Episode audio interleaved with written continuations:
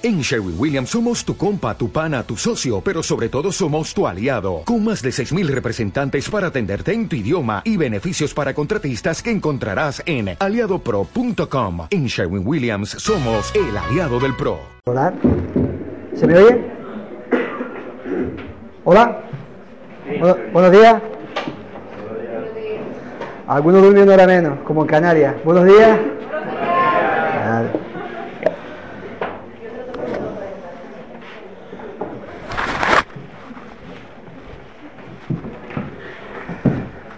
Bueno, tengo menos tiempo, así que voy a ir más al todavía. Un poquito más rápido que ayer. Ayer estaba con jet lag, o sea que iba más despacito hablando. Hoy vuelvo al ritmo canario, es decir, rapidito, hablando. Vamos a orar. Señor, te doy las gracias por este día. Gracias por tu palabra, por este Salmo 37 que tú me has permitido descubrir, por todo lo que he aprendido con él. Te pido, Señor, que todos podamos aprender juntos, Señor, y que aprendamos principios que puedan transformar nuestras vidas, nuestra relación contigo y que puedan servir a otros para ayudarnos a, a- a que otros puedan conocerte mejor. En el nombre de Jesús, amén. Hay rever, ¿no?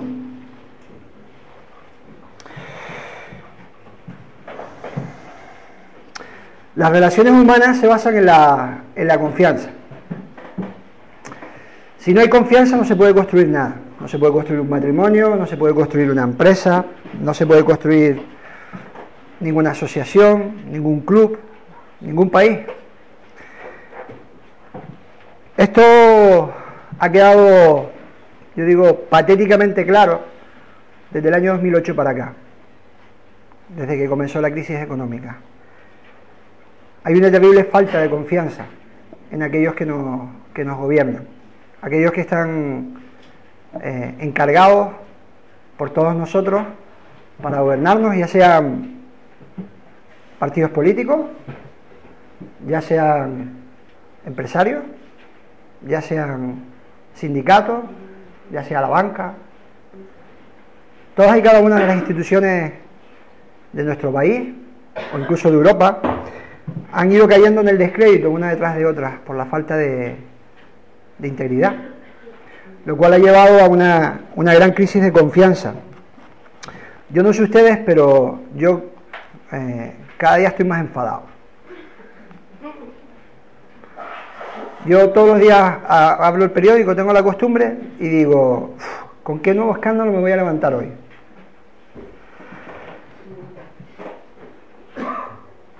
¿Qué observamos? Avaricia, injusticia.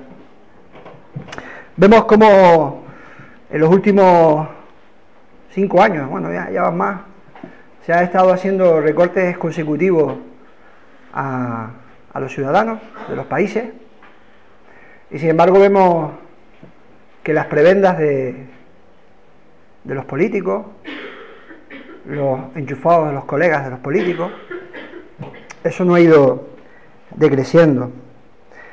Vemos falta de rigor en el uso del dinero público, vemos despilfarro, obras megalómanas, ineficiencias en el sistema. Perfecto. Debe ser que no se estaba grabando bien. Vemos frustrados cómo se ha rescatado una banca con la excusa de que eso iba a salvar el país y sin embargo no se han rescatado a las familias. Vemos que ha habido familias que lo han perdido todo, gente desesperada que incluso ha llegado al suicidio porque miraban el futuro y no, no veían ningún futuro en él.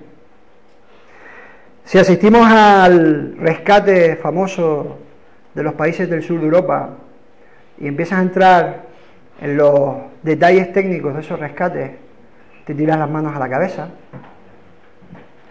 Un Banco Central Europeo que le presta al 1% a los bancos nacionalizados del norte de Europa y a los bancos rescatados del sur de Europa, para que estos a su vez se lo presten a los ciudadanos al 6% en condiciones de usura. Gobiernos que nos imponen a nosotros grandes recortes con la excusa de que vivimos por encima de nuestras posibilidades, que probablemente sí, sí era cierto. Y sin embargo lo que están buscando es salvar sus propios bancos nacionalizados, para que con esa diferencia de interés, de usura, esos bancos puedan ser rescatados y no tengan que rescatarlos con el dinero público de sus países. Pero además lo más grave es que el dinero que salía corriendo de nuestros países iba a las cuentas, a los depósitos de las empresas y de los países del norte de Europa, aquellos que venían a salvar a los países del sur de Europa, haciéndolos a ellos más competitivos y menos competitivas nuestras empresas. Y por lo tanto, círculo vicioso, nuestro país, nuestras empresas vendían menos y como vendían menos, el Estado ingresaba menos y por tanto hay que hacer más recortes, más impuestos, con lo cual las empresas venden menos y la moraleja de todo es que al final nosotros vivimos peor. Yo no sé ustedes, pero a mí me está subiendo la sangre, nada más quiero recordarlo. ¿Qué pasa cuando miras el futuro? Y lo miras... Este tipo de cosas todos la podemos atisbar, pero somos aquellos, por ejemplo, que nos dedicamos al mundo de la economía de la empresa, que te lo estudias, lo miras y de verdad que te inflama la sangre. Te inflama mucho la sangre. Porque ves la realidad de la avaricia y del egoísmo económico que hay detrás de todo esto. A mí me enfada mucho asistir como en, España tenemos dos generaciones perdidas. Tenemos una generación de magníficos profesionales, de gente de más de 45 años, que han acabado en el paro y difícilmente van a poder volver a, trabajar. No te digo ya nada a la gente que tiene 50 o 55 años y que en condiciones normales tendría 10, 15 años más de carrera profesional. O asistir a chavales, yo los recibo y me llegan los currículos prácticamente todos los días, de chicos con una carrera, dos carreras, dos máster, perfectamente preparados, y que si le pagas más de mil euros, tu empresa no es competitiva. Dos generaciones perdidas. Toda esta sensación a mí me ha creado un, malestar ya durante hace mucho tiempo. Y al final me encontré con el. porque miraba al futuro y decía, pero ¿Cómo va a haber un futuro mejor con, esta, con esto? ¿no? ¿Cómo podemos construir un futuro mejor? ¿Cómo podemos construir esperanza a la vida de los demás? Si técnicamente hablando ves esto, ¿no?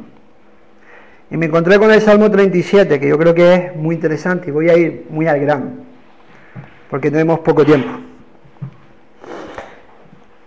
El primer principio que establece el, Salmo 37 es un salmo que habla de la confianza. Habla de muchas cosas, pero sobre todo habla de la confianza la confianza en Dios. Y el primer principio que destaca el Salmo es que la confianza, la confianza en Dios, en el futuro, se construye desde la serenidad y la paz, no desde la ira y la indignación. Esto es coincidente con, con, otras partes de la Biblia, ¿no? que dice, airaos mas no pequéis y no se ponga el sol sobre vuestro enojo. Es justo indignarse ante la injusticia. Pero con la ira solo no se construye nada positivo. Desde la indignación, desde el enfado, eso puede moverte a caminar. Pero si te quedas solamente en la ira y el enfado, lo único que genera es violencia, lo único que genera es una fuerza destructiva, tanto en ti como hacia los que te rodean. Fijémonos cómo comienza el Salmo, dice, no te exasperes con los malvados, no te exasperes con los malvados. No envidies a los que obran mal, pues como la hierba pronto se secan, como el prado verde se agostan. Versículo 8. No te enfurezcas, no te enojes, no te exasperes, que harás el mal, pues los malvados serán aniquilados heredarán en cambio la tierra los que confían en el Señor. Hay una advertencia muy seria justo al comienzo del, del, Salmo a no dejarnos gobernar por la ira.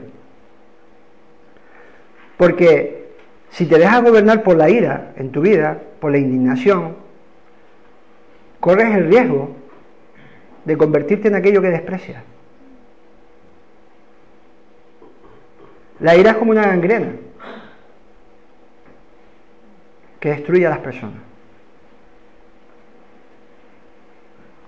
Airaos, mas no pequéis. Segundo principio. La confianza se construye mediante una relación constructiva con Dios. Fijémonos que lo que se lee en el Salmo, aparentemente es una invitación a estar tranquilos, a relajarnos, a dejar todo en manos de Dios, a esperar que el tiempo pase y Dios ponga a las personas y las circunstancias en, su sitio. Pero yo creo que esto es, lo, que hay en el Salmo es una llamada a una espera constructiva. Fijémonos los versículos 3 al 7. Confía en el Señor y haz el bien. Habita esta tierra y sé fiel. Deleítate en el Señor y Él te dará cuanto pidas. Encomienda tu camino al Señor, confía en Él y Él actuará. Hará que como la luz resplandezca tu justicia, como el mediodía tu derecho. Descansa en el Señor y pon en Él tu esperanza. Fijémonos, confiar, deleitar, encomendar, descansar, poner nuestra esperanza en el Señor. Es una invitación a una relación activa de dependencia en Dios. Estas acciones implican decisión, tomar una decisión. Yo voy a hacer esto. No me voy a dejar gobernar por la ira y sin embargo voy a confiar, me voy a deleitar, voy a encomendar mi vida, voy a descansar. Hay una voluntariedad consciente de relacionarnos de una forma especial en Dios y con Dios y dejarlo actuar. Nuestra tendencia natural es a actuar. Nuestra tendencia natural es a hacer cosas. Sin embargo, lo que nos invita el, Salmo es a pararnos activamente, a confiar de forma activa. Esto no es una relación mística con un ser impersonal, no es una espiritualidad de, de desarrollo personal, es una relación de confianza, de confianza con otra persona. Y esta relación de confianza transforma tu vida hace que veas tu vida, como decía yo ayer, con los ojos de Dios. Y la vida de los demás con los ojos de Dios. Pero también hay una segunda invitación, ¿no? En el texto. No solamente a confiar, sino también a, a transformar la ira en un estilo de vida constructivo. Fijémonos que dice el versículo 3 haz el bien, habita esta tierra, sé fiel. Por un lado hay que descansar en Dios, confiar en Él, pero por otro lado hay que tener un estilo de vida constructivo que se basa en hacer el bien, habitar la tierra, es decir, tener relaciones con otras personas, dedicarte a tu, a tu vida cotidiana para ser fiel, fiel a Dios. Tercer principio, la confianza se basa en la realidad de que Dios se opone frentamente al mal y que está en control de todas las cosas. Podemos mirar el mundo, podemos mirar todas estas circunstancias y pensar que la gente se va a ir de rosita, que las injusticias no van a tener su castigo, pero eso no es cierto. Dios es un ser moral y no debemos confundir su paciencia con nosotros y con los malvados, con su tolerancia frente al mal. No es lo mismo. Fijémonos los versículos 9 al 15. Pues los malvados serán aniquilados. Heredarán en cambio la tierra los que confían en el Señor. Dentro de poco no habrá ni un malvado. Mirarás donde estaban y no habrá nadie. Los humildes heredarán la tierra y se deleitarán en una inmensa paz. El malvado maquina contra el justo, rechina sus dientes contra él. Pero mi Dios se ríe de él porque ve que llega su fin. Desenvainan su espada y tensa su arco los impíos para batir al humilde y al oprimido, para aniquilar a los honrados. Pero su espada se hundirá en su propio corazón y quedarán rotos sus arcos. Versículo 20. Los malvados desaparecerán, los enemigos del Señor se extinguirán como el verdor del prado. Y en los versículos 35 y 36 hay una imagen muy gráfica. Yo vi a un malvado engreído, ufanándose como un cedro frondoso, como si fuera un gran árbol. Pero volví a pasar y no estaba. Lo estuve buscando y no lo encontré. Una de las doctrinas menos explicadas en nuestras iglesias evangélicas es la doctrina de la ira de Dios. Hemos reaccionado al mensaje clásico del catolicismo de muy juzgador sobre las personas y nos hemos pasado a la teología del, del amor de Dios, que es cierta. Pero la Biblia, y de forma muy extensa, habla de la doctrina de la ira de Dios. No nos equivoquemos. De la misma forma que Dios nos ama, Dios nos odia por nuestro pecado. Dios odia el mal que nosotros hacemos. Y la paga del pecado es muerte. Y Dios va a castigar a todas aquellas personas que no se arrepientan y que se empeñen en su maldad y no cambien y no transformen su vida. algunas personas las castigará aquí y a otras personas las castigará en la eternidad.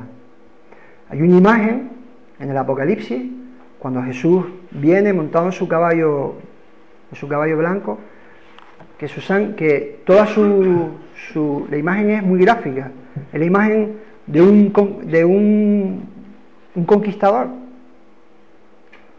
Y nos dice el texto que la sangre de sus enemigos le, está por todas sus su vestiduras. Y a veces nos cuesta conjugar a ese Dios de castigo con ese Dios de amor. Pero esa es la realidad.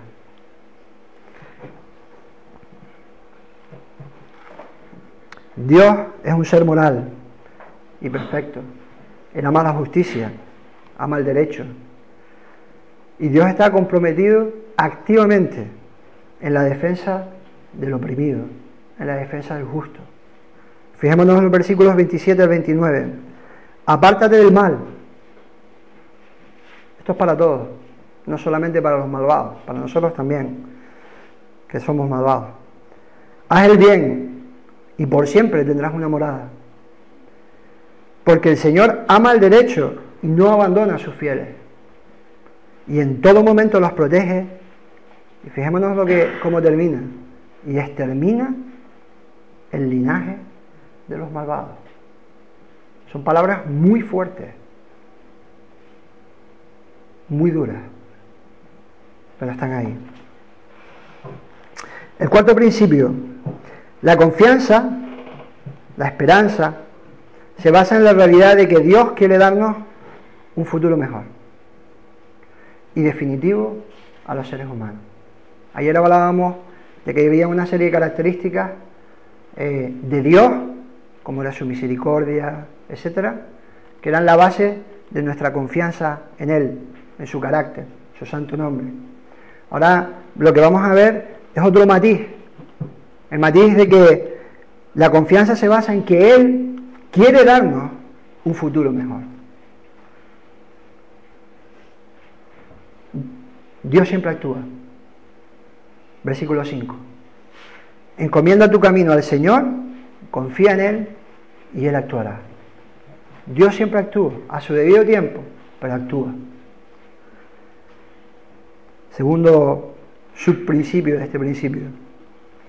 Dios hace justicia, castiga al malvado y premia a los que confían en él.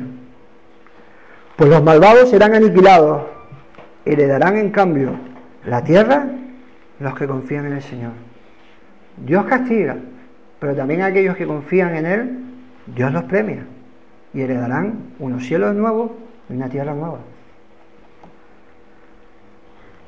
Dios provee de un futuro, un futuro lleno de paz. Versículo, versículo 11.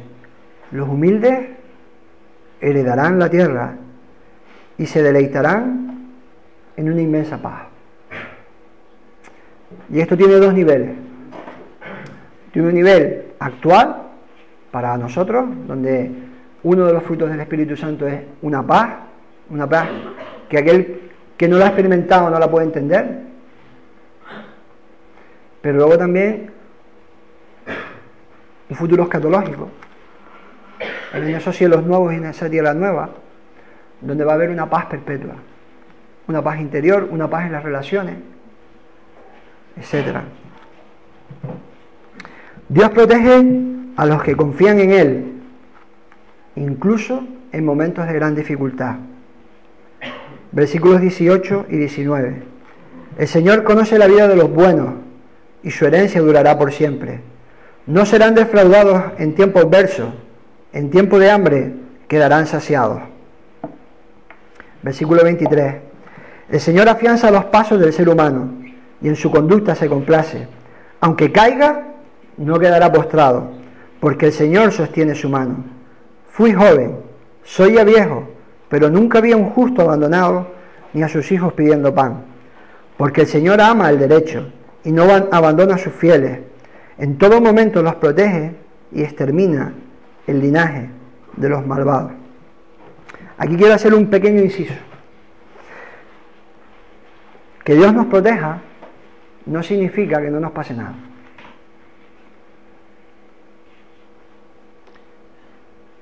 Aunque caiga, no quedará postrado. Creer en Dios, creer en Jesucristo, no es una garantía de una vida de color de rosa. Todo lo contrario. Es una vida que si eres fiel vas a pasar dificultades por causa de ser fiel al Evangelio. Otro inciso. Muchas veces he escuchado a personas de buen corazón decir lo que dice este texto, el 25. Fui joven, soy ya viejo, pero nunca vi un justo abandonado ni a sus hijos pidiendo pan. Pues miren, no soy joven, aún no soy viejo, pero yo sí he visto justos pidiendo pan. Yo sí lo he visto. Yo he visto a gente creyente pasando graves dificultades económicas. Muy graves. Así que debemos tener cuidado cuando utilizamos los versículos.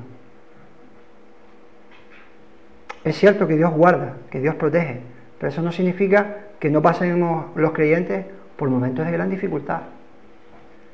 Luego cuando miramos en perspectiva la vida, descubrimos que Dios siempre ha estado ahí, guardándonos, protegiéndonos, pero no significa que no pasemos por momentos de gran y grave dificultad. Dios provee de una salvación definitiva a los que confían en Él. Versículos 39 y 40. Del Señor viene la salvación de los justos. Él es su refugio en tiempos de angustia. El Señor los ayuda y los libra. Los libra de los malvados y los salva, porque han puesto en Él su confianza. Dios nos salva, nos libra.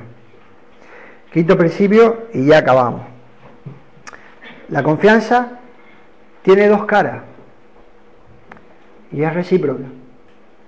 Nosotros confiamos en que Dios hará, pero Dios también demanda de nosotros un estilo de vida alternativo. ajustado a su voluntad. Ya lo hemos comentado, Dios nos pide que tengamos una relación de dependencia en amor con Él. Confiar, deleitar, encomendar, descansar, poner en Él nuestra esperanza. Pero también quiere que cultivemos una serie de cualidades personales distintivas.